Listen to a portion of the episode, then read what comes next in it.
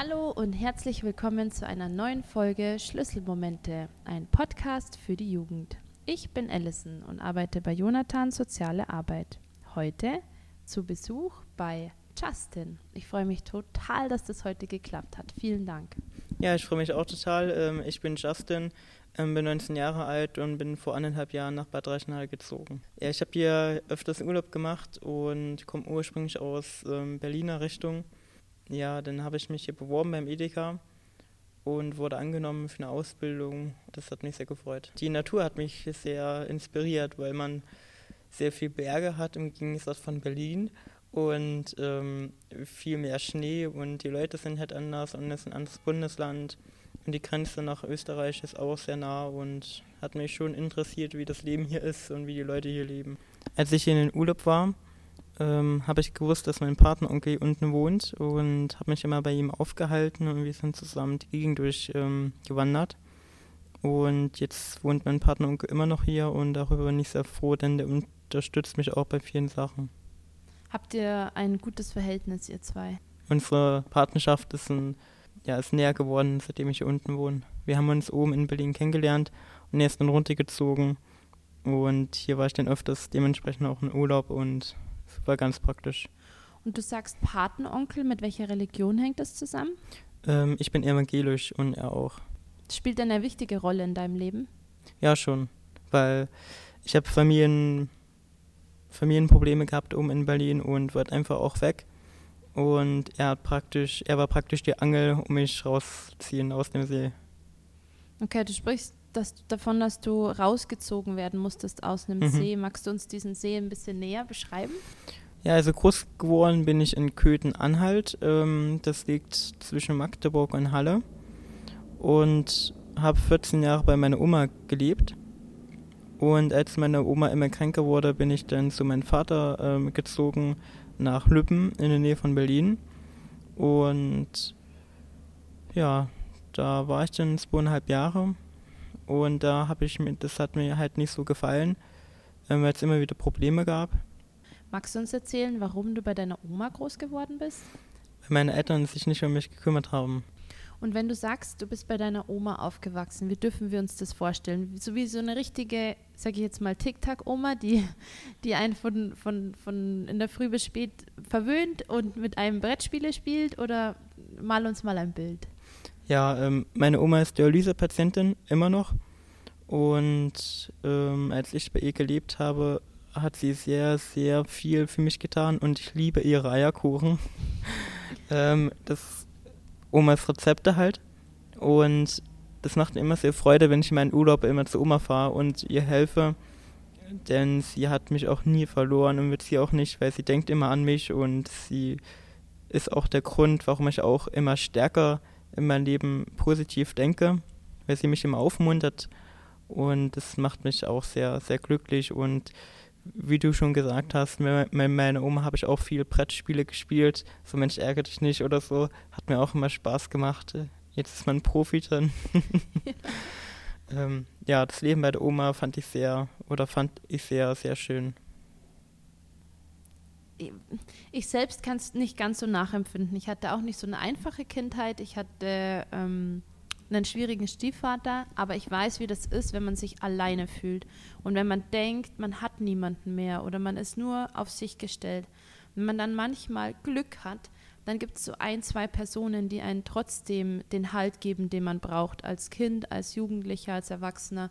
Es ist immer wunderschön, wenn man doch noch jemanden hat, auf den man sich verlassen kann. Und ich freue mich total zu hören, dass du anscheinend deine Oma hattest ähm, mit ihren leckeren Eierkuchen und ähm, ihre Zeit für dich und deinen Patenonkel, die dich so, naja, die dich auffangen konnten in Zeiten, in denen es dir einfach schlecht ging oder in denen du jemanden gebraucht hast.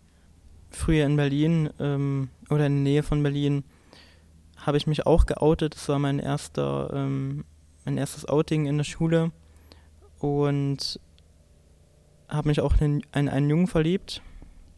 Und dann wurde ich halt gemobbt von anderen Mitschülern und dann habe ich halt Straftaten begangen, weil ich halt nicht mehr so leben wollte wie andere Jugendliche und konnte es auch nicht mehr aushalten.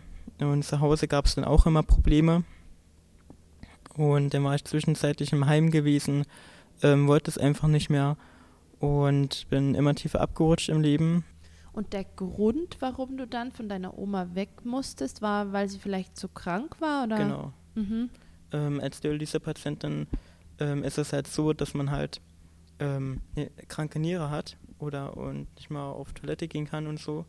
Und ähm, das wurde bei ihr halt immer schlimmer.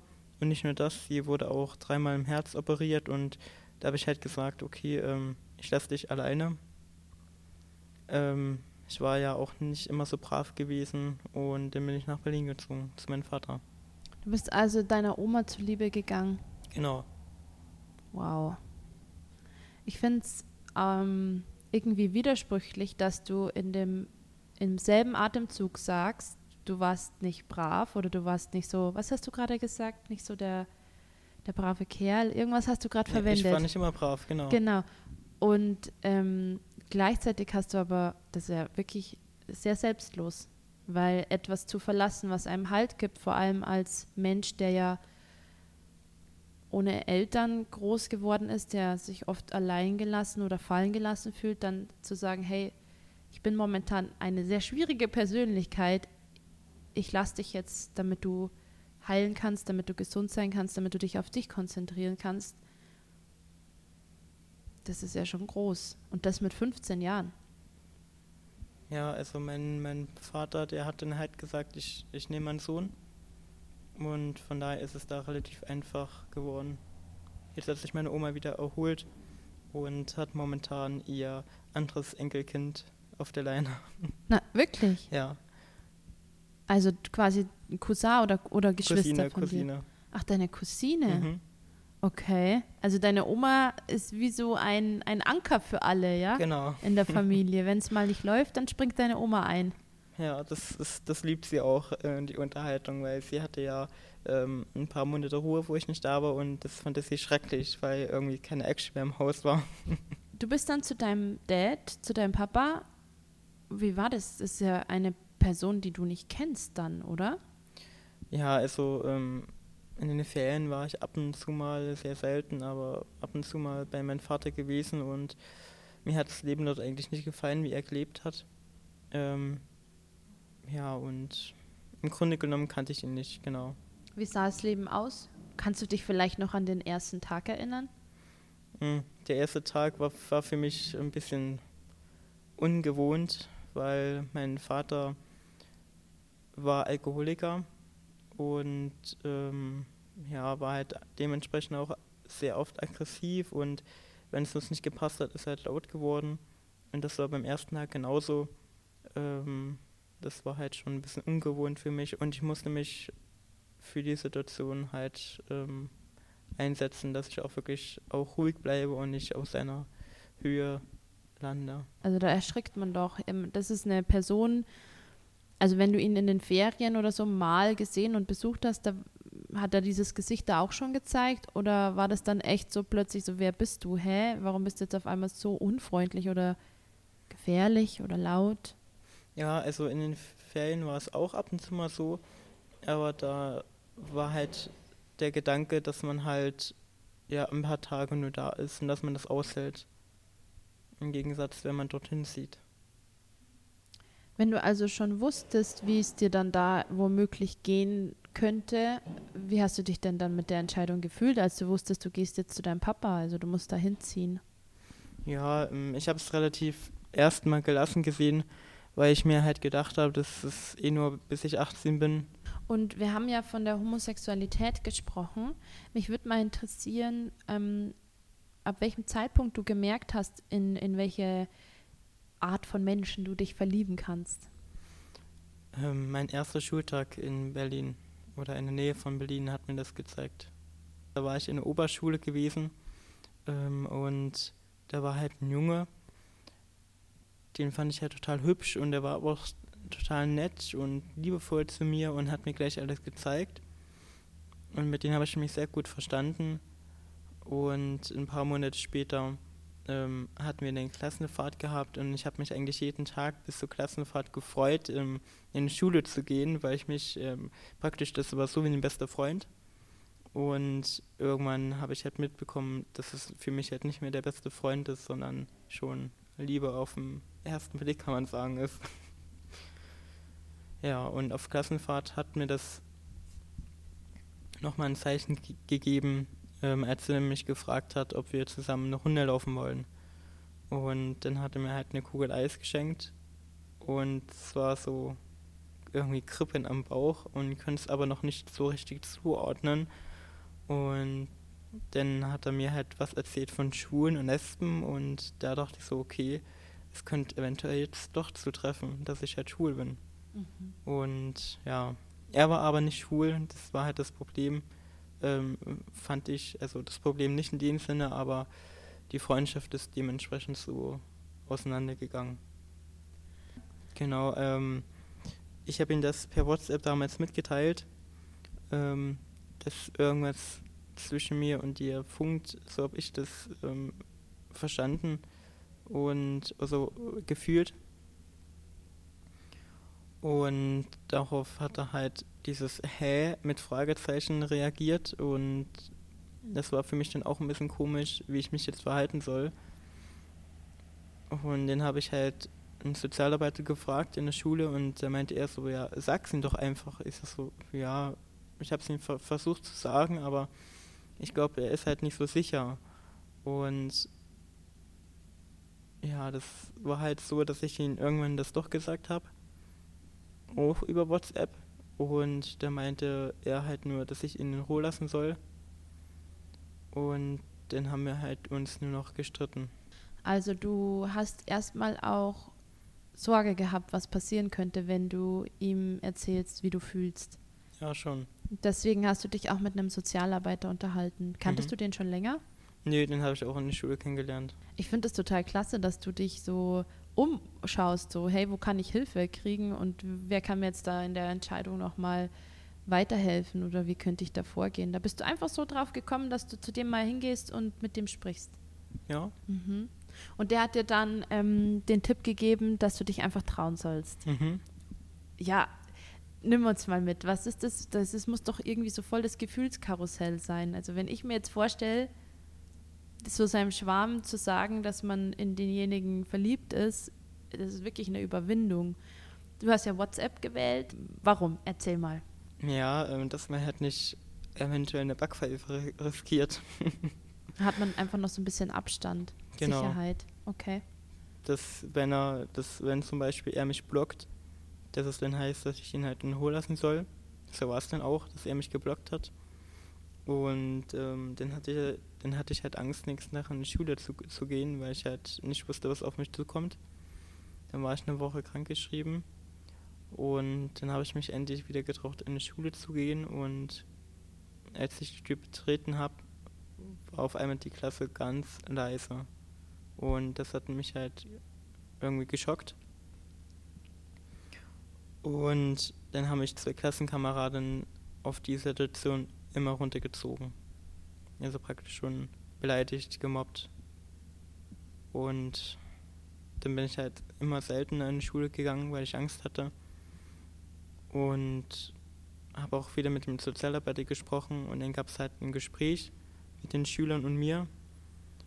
Und bei dem Gespräch hat man, hat man mir halt gesagt, dass ich halt also mein Schwarm hat dann zu mir gesagt, dass ich mich halt aus seinem Leben ähm, fernhalten soll.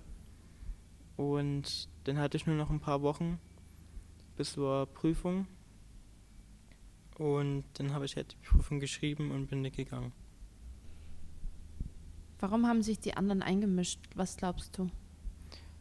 Ja, weil mein Schwarm halt ein Fußballspieler war oder immer noch ist und man unterhält sich ja beim Fußballspielen und ich dachte mir, dass die sich irgendwie ausgewechselt haben und gedacht haben, I, da ist jetzt eine Schwuchtel bei uns, die müssen wir irgendwie wegkriegen oder so. Haben sie sowas halt. auch zu dir gesagt? Schwuchtel oder Schwanzlutscher oder so haben die schon gesagt. Also du wurdest richtig beleidigt und niedergemacht. Genau. Dafür, dass du eigentlich was total Schönes gemacht hast. Du hast dich was getraut. Voll viele da draußen trauen sich sowas nämlich nicht voll viele trauen sich nicht zu zeigen, wer sie sind, was sie fühlen, was sie denken, was sie sich wünschen. Sei es jetzt ähm, die Liebe, die man sich für sich erwählt hat oder ein, eine Sache, die man sich wünscht oder jemand, der man sein möchte. Ist ja eigentlich egal. Es geht eher darum, dass man man selber ist und dass man sich das traut, dass man, dass jeder, dass du Justin sein darfst und ich Allison sein darf und jeder derjenige sein darf, der er nun mal ist. Und ich finde es auch trotzdem noch, egal wie die anderen darauf reagiert haben, oder noch mal stärker, dass du das so durchgezogen hast, als das alles so auf dich eingeprasselt ist, diese Beleidigungen kamen oder auch diese Zurückweisung von deinem eigentlich besten Freund. Was ging in dir vor? Es ging in mir vor, dass ich ähm, Drogen genommen habe, Fahrraddiebstähle begonnen oder begangen habe und bis zur Depression habe ich gelitten und habe ich dann selbst in der Klinik einweisen lassen und durch die Klinik und das Selbstbewusstsein, was ich hatte und die Therapie in der Klinik hat mir halt geholfen, wieder stark zu denken. Das sieht man auch, und das finde ich total wichtig für jeden, der hier heute zuhört, ähm, welche Auswirkungen es haben kann, wenn man jemanden beleidigt und wenn man jemanden nicht so sein lässt, wie er ist.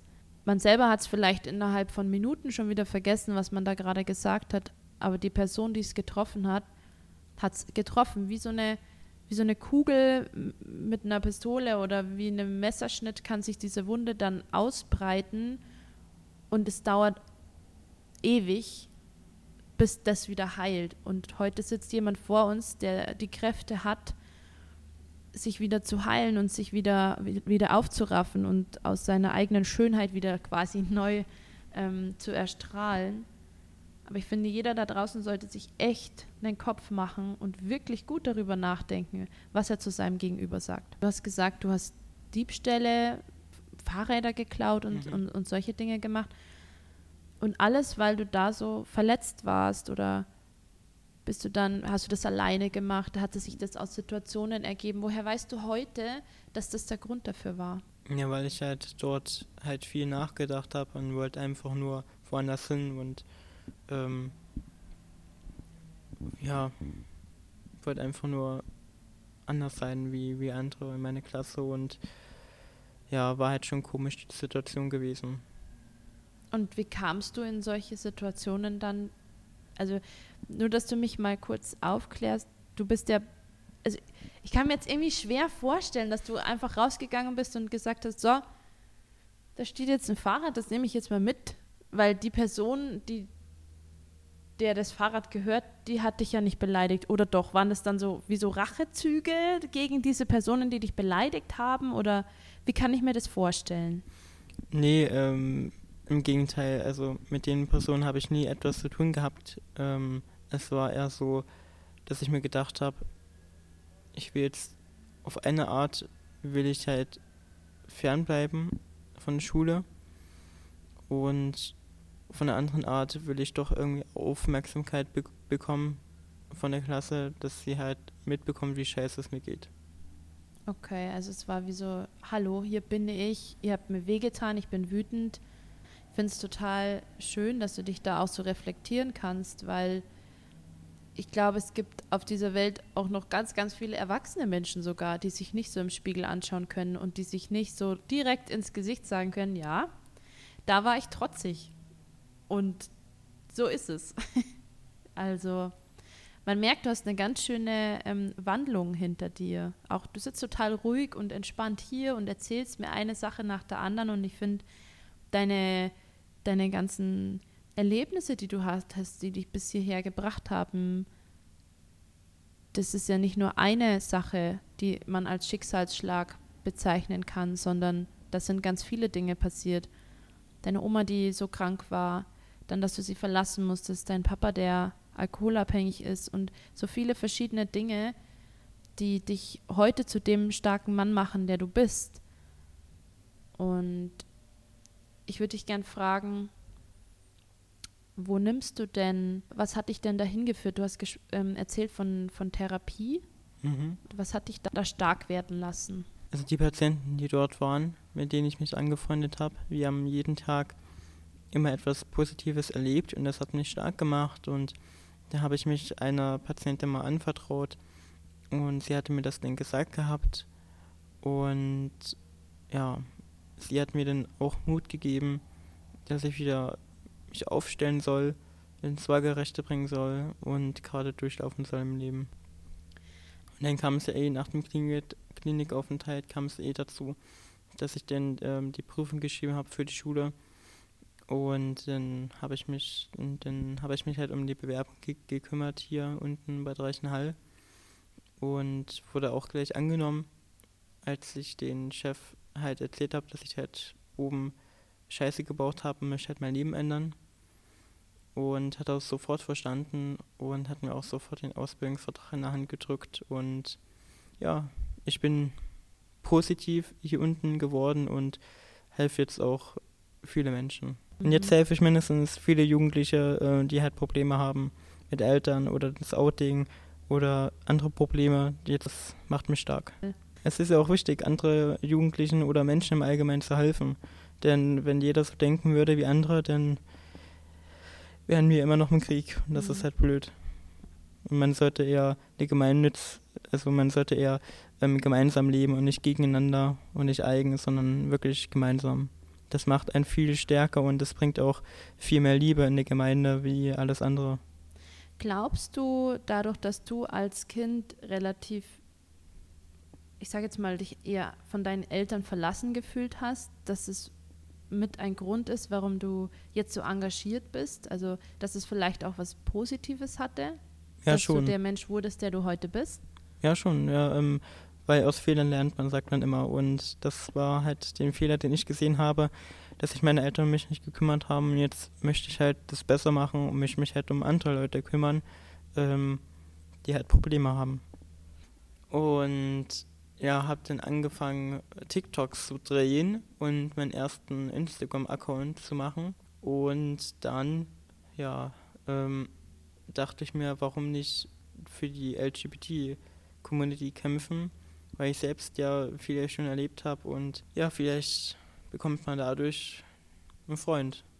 Und habe dann auch langsam, wirklich sehr, sehr langsam damit angefangen, habe halt TikToks gedreht, ähm, Fotos gemacht, die halt das Ganze ähm, verdeutlichen. Okay, das heißt, wenn man dich ähm, mal ein bisschen anschauen will und verfolgen möchte, was du da so treibst und, mhm. und, was du da so vertrittst, dann auf auf Instagram it's offiziell Justin Lorenz und auf TikTok ähm, genauso. LGBTQ, kannst du uns das einmal erklären, was genau das ist? Ja, ähm, LGBTQ, ähm, das sind die einzelnen sexuellen Orientierungsnamen, die es gibt. Ähm, L steht für lesbisch, G für gay, ähm, das B für LGB äh, steht halt für bi, bisexuell, also halt beides, ich, dass man halt Männer und Frauen liebt. Und T steht halt für transsexuell, dass man halt von Mann zu Frau wird oder von Frau zu Mann. Und auch dementsprechend auch die Person halt liebt. Ähm, und das Q oder das Q, Q wie man es nennen möchte, steht halt für quer. Dass man halt nicht auf die Person achtet, sondern eher aufs Verhalten, also auf, die, auf den charaktermäßigen Zügen. Okay, also dass man sich, quer ist man, wenn man sich einfach in den Menschen verliebt. Genau. Ich finde, LGBTQ könnte irgendwie das neue Wort für Liebe sein. Und ich finde irgendwie cool, dass, naja, dass es so ein bisschen ähnlich ist, so von, von der Form. Und, und ich finde, Liebe so schön bunt und ich finde auch voll cool, dass bei LGBTQ einfach mal der Regenbogen so ein Sinnbild dafür ist, richtig? Ja, sehr richtig. Es hat ja damals in San Francisco angefangen, mhm. dass sich die schwulen Lesben geoutet haben und gegen die Polizeigewalt vorgegangen sind. Und wenn du in deinem Instagram oder halt in deiner Medienpräsenz darüber dich äußerst, wie sieht es aus? Was sind so deine Themen? Ja, meine Themen sind zum Beispiel das Mobbing sehr stark. Ähm, ich habe auch in meiner Berufsschule, weil ich dort auch gemobbt worden bin, bespuckt und beleidigt worden bin, habe ich auch eine Regenbogenflagge aufhängen dürfen. Und da war auch der Bayerische Rundfunk mit dabei und die Tageszeitung, das Tagblatt von Reichenhall. Und es hat mir sehr, sehr Spaß gemacht, dass ich mit den, Schul mit den Schülern, Sprechern dort mich unterhalten habe und wir auch auf die einzelnen Themen eingegangen sind und wir eine Lösung gefunden haben, das Thema Mobbing angreifen zu können. Also wirklich sagen zu können, ähm, bis hier und nicht weiter. Davor muss ich allerdings auch sagen, habe ich mich in Reichenhall sehr bemüht, Kontakte zu knüpfen. Ich habe ein Schreiben, ich habe einen Text geschrieben, wo drin steht, ähm, dass ich mich für die LGBT-Community einsetzen möchte und eine Regenbogenflagge am Rathaus aufhängen möchte und ob sie mir unterstützten, ob sie mir helfen können. Und das habe ich in ganz, ganz viele Läden reingeschmissen, diese Schreiben, mit meinen Kontaktdaten darunter. Zwei von den Läden haben mir geantwortet. Das war einmal der, das war einmal das Jugendhaus ähm, Jonathan und einmal das Kino Bad Reichenhall. Und die anderen fünf haben sich leider nicht gemeldet. Und daraufhin habe ich mich halt sehr oft mit dem Sozialarbeiter ähm, Andreas getroffen und der mir halt sehr viel geholfen hat, weiterzumachen und er hat mir auch immer wieder Mut gegeben und wir hatten so viele Ideen, ähm, was wir machen können, ob wir eventuell einmal im Monat so ein Treffen veranstalten für LGBT in dem Jugendhaus, aber leider muss ich euch mitteilen, dass es alles nicht so läuft, wie ich es mir vorgestellt habe, weil es ist ja immer noch Corona und da ist es sehr vorsichtig, irgendwas zu planen, denn wenn nicht alle gesund sind, kann man das auch nicht machen. Das stimmt, aber ihr seid dran. Also ist, es ist ja so was am Brodeln. Man merkt, ähm, da bewegt sich was, du bewegst was und das finde ich richtig stark und wichtig. Wie war es denn, nochmal ganz kurz zurück, ähm, du kommst also aus Berlin und willst eigentlich dieses ganze Mobbing und dieses ganze Schlechte hinter dir lassen, möchtest hier neu starten und merkst dann, dass die Probleme überall sind. Hier genauso wie oben auch, weil in der Berufsschule wurdest du ja wieder gemobbt. Es kam wieder zu diesen, zu der Thematik mit der Homophobie. Homophobie bedeutet quasi eben, dass man, naja, Phobie ist ja eigentlich ein Wort für Angst. Und ich finde, das beschreibt es ganz gut, weil ich denke, oft ist es der Grund, dass man einfach Angst hat vor etwas. Und weil man es nicht kennt, dass man dann anfängt, denjenigen dafür zu beleidigen oder das so von sich schieben zu wollen. Also diese Abneigung gegen Homosexualität oder anderes Leben. Also wenn man nicht, ähm, also einfach die Abneigung gegen das gleichgeschlechtliche Leben beispielsweise, würde ich jetzt als homophob bezeichnen, wenn du mir dazu stimmst. Ja, das ist so. Und jetzt hast du das ja hier wieder erleben müssen. Hatte ich das dann erstmal so entmutigt? Wie bist du damit umgegangen? Ja, ich habe halt versucht, mit den Schülern drüber zu sprechen und war auch sehr offen, ähm, im Gegenteil von damals. Da war ich eher, damals war ich halt verschlossen und jetzt bin ich halt viel offener in der Thematik und habe auch zu den Schülern gesagt, was ihr Problem daran ist. Und dann haben die halt wirklich darauf gesagt, ja, dieses Regenbogen, was ist das, ähm, Schwulen, sich gegenseitig Schwänze zu lutschen und so. Ähm, was ist das alles? Ja, damit kommen wir einfach nicht klar. Weil das auch nicht in unsere Religion gehört. Und ich habe versucht, die Schüler darauf aufzuklären. Und für den oder für die Schüler war es halt so gewesen, dass sie das eher ermutigt, ähm, weiterzumachen. Und die haben dann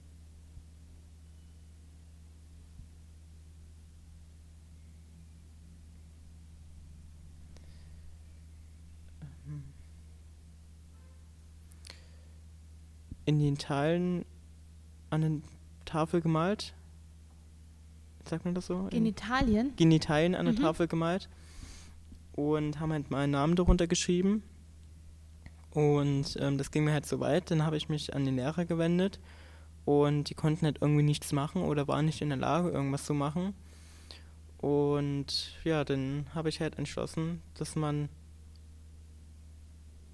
wortwörtlich sich an der Presse wendet, Reichenhall, den das, mit denen das alles bespricht und dann eine Regenbogenflagge dort aufzuhängen, ein Zeichen zu setzen, dass Toleranz und Akzeptanz sehr groß geschrieben wird.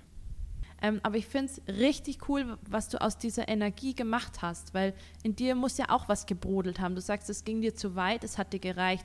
Hast du dich erst nochmal an die Lehrer gewendet? Da spürt man irgendwie so eine Ohnmacht oder eine, die wussten nicht genau, wie sie damit umgehen sollen und du schon. Du bist gegangen und hast die ganze Geschichte öffentlich gemacht und hast es in die Welt hinausgeschrien, dass es vollkommen in Ordnung ist, so wie du bist genauso richtig bist und jeder genauso richtig ist, wie er ist. Ja, da hast du vollkommen recht. Man soll Ruhe bewahren und wirklich sich outen. Ja, wenn man sich nicht outet, dann ist es eher schwieriger, ähm, gute Freunde zu finden oder ähm, eine Beziehung zu finden. Und das finde ich halt immer blöd. Ähm, das erkläre ich auch immer wieder mein, mein, meine Klassenkameraden in der Mittagspause dass man doch einfach mal den Mut haben, so sich zu outen, weil wenn man halt in der Tasse sitzt mit dem Deckel oben drauf, kommt man nicht raus. Wenn man sich deinen dein Werdegang so anhört und, und du hast uns jetzt hier mit in, deine, in dein Leben genommen, ja, in deine Geschichte, Geschichte hast uns total persönliche Sachen erzählt. Wenn du dir jetzt einen Schlüsselmoment heraussuchen müsstest, wo du sagst, ja, da ist der Groschen gefallen oder das hat mir eine Tür aufgemacht in eine Welt, in der es mir jetzt viel, viel besser geht. Welcher Schlüsselmoment wäre das? Das war tatsächlich das Mobbing in der Schule, dass ich dort den Schlüsselmoment hatte und gemerkt habe, bis hier und nicht weiter. Und da habe ich halt den Weg begonnen, mich für Menschenrechte einzusetzen. Wenn du ein paar Sätze an dein damaliges Ich richten könntest, welche wären das? Ja, das wären, dass man halt, äh, dass ich halt vorher überlegt hätte, was ich tue. Zum Beispiel die kriminellen Sachen, die wären eigentlich nicht nötig gewesen, ähm, Aufmerksamkeit zu bekommen, sondern eher einfach so geblieben wäre, wie es ist. Welche Konsequenzen hatte es denn, dass du oder dass du halt ähm, die, erstmal diesen zerstörerischen Weg gewählt hast, um dich zu zeigen? Ja, die Konsequenzen lagen halt dort drin, dort drin, dass ich halt 20 Sozialstunden ableisten musste. Und die ich natürlich ähm, bei der Feuerwehr abgeleistet habe und mit Einsätzen mitgefahren bin. Ja, hab ich, hat man wieder was dazugelernt. Ich wollte gerade sagen, du grinst total. also oft, wenn ich äh, jemanden höre, der davon spricht, dass er Sozialstunden gemacht hat, dann klingt der nicht so begeistert. Du warst bei der Feuerwehr. Mhm. Hat dir das gefallen? Ja, schon, weil ich dort halt auch meine äh, andere Ausbildung begonnen hatte. Ähm, man ist ja Truppmann, also das ist praktisch die Grundausbildung der Feuerwehrmänner. Und die habe ich halt begonnen und hier in Reichenhall praktisch zu Ende gemacht. Du hast gesagt, du hast erstmal dich so ein bisschen verschlossen vor der Liebe und deine Gefühle erstmal weggepackt. Aber im Laufe des Gesprächs hat man ja jetzt schon rausgehört, dass du dich wieder getraut hast. Ja, es ist, so, ähm, dass ich momentan Single bin und ich halt so momentan ähm, mich wohlfühle, weil ich so ähm, sehr engagiert bin und momentan auch keine Zeit für eine Beziehung habe. Und das Wichtigste ist ja für eine Beziehung, dass man ja Zeit füreinander hat. Und das ist gerade ähm, nicht mein, mein, mein Plan. Also für mich gibt es eigentlich keinen richtigen Traummann. Eben der kommt oder kommt nicht. Also nach Aussehen gehe ich überhaupt nicht, eher so nach Charakter. Ähm, das ist auch sehr wichtig, weil ja, man möchte ihn halt Leben lang begleiten, ne? Und wenn man es dann auf dem Aussehen äh, schauen würde, dann würde er mir nicht mehr gefallen, wenn er graue Haare hat. Das finde ich voll gut. Und ich finde auch bloß, wenn man sich seinen Traummann erträumt, muss man ja gar nicht so aufs Äußere gehen eigentlich, gell? Das stimmt. Man denkt irgendwie automatisch, dadurch, dass wir ähm, immer von Traumfiguren und Traumhaus und Traum was weiß ich was sprechen, dass es immer alles perfekt aussehen muss und dass die Fassade passen muss.